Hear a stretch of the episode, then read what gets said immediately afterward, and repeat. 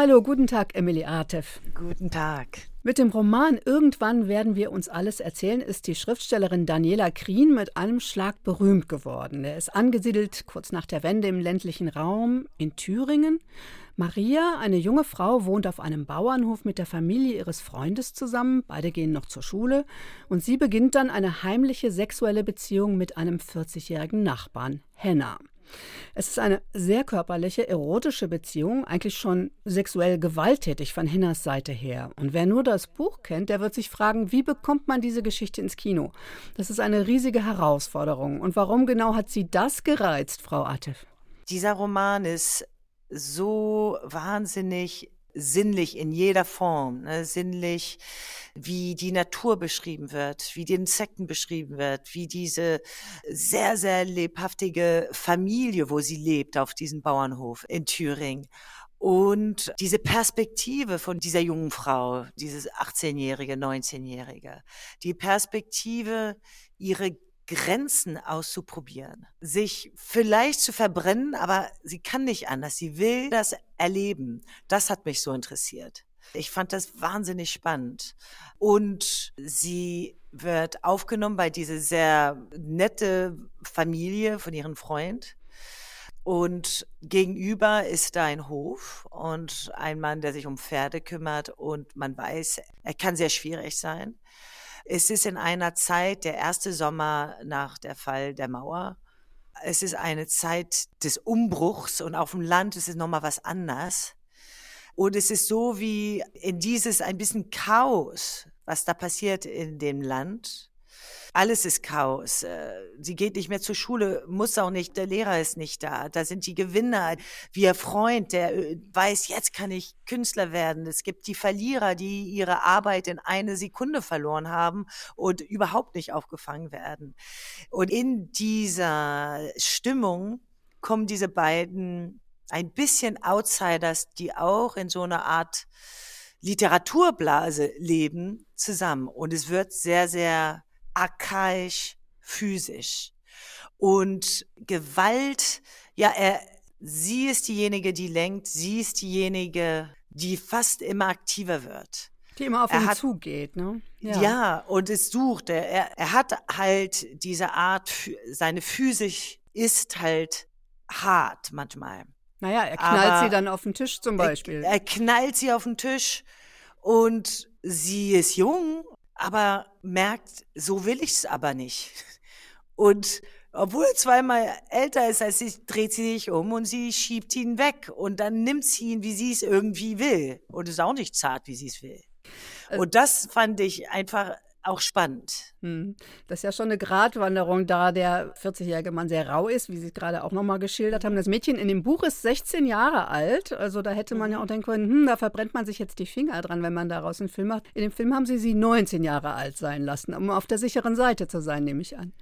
18 äh, und 19, ja, sie wird 19 dort. Es sind mehrere Sachen. Mich interessiert jetzt nicht die Polemik oh, ein junges Mädchen, ein älterer Mann. Mich interessiert diese Anziehungskraft von diesen beiden Menschen.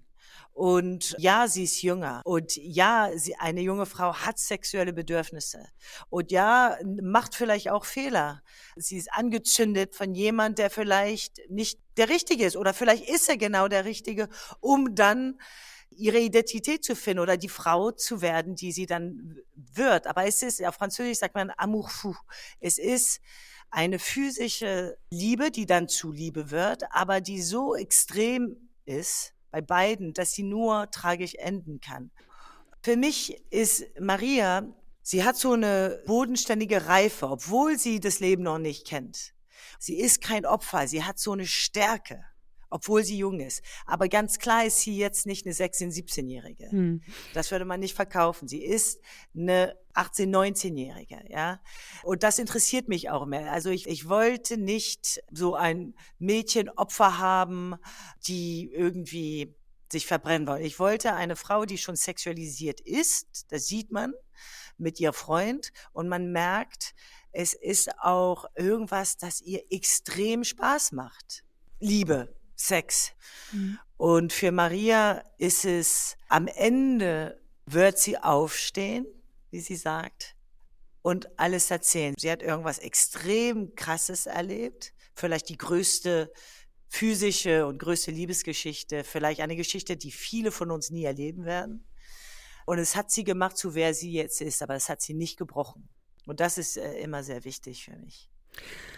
Die Geschichte, die ist ja in Thüringen auf dem Land angesiedelt. In der Zeit kurz nach der Wende haben Sie eben ja auch nochmal gesagt. Und das ist ja wirklich noch die zweite wichtige Erzählebene in dem Film. Die Hoffnungen und Enttäuschungen, die sich dort mit der Wende verbinden und die Jungen, die sich freuen auf die Verheißungen des Lebens und des Westens und die Älteren, die es schwer haben, von denen manche ihre Arbeit verlieren, andere versuchen, sich neu aufzustellen. Und da fallen dann Zitate in dem Film wie, dass alles nichts mehr wert sein soll.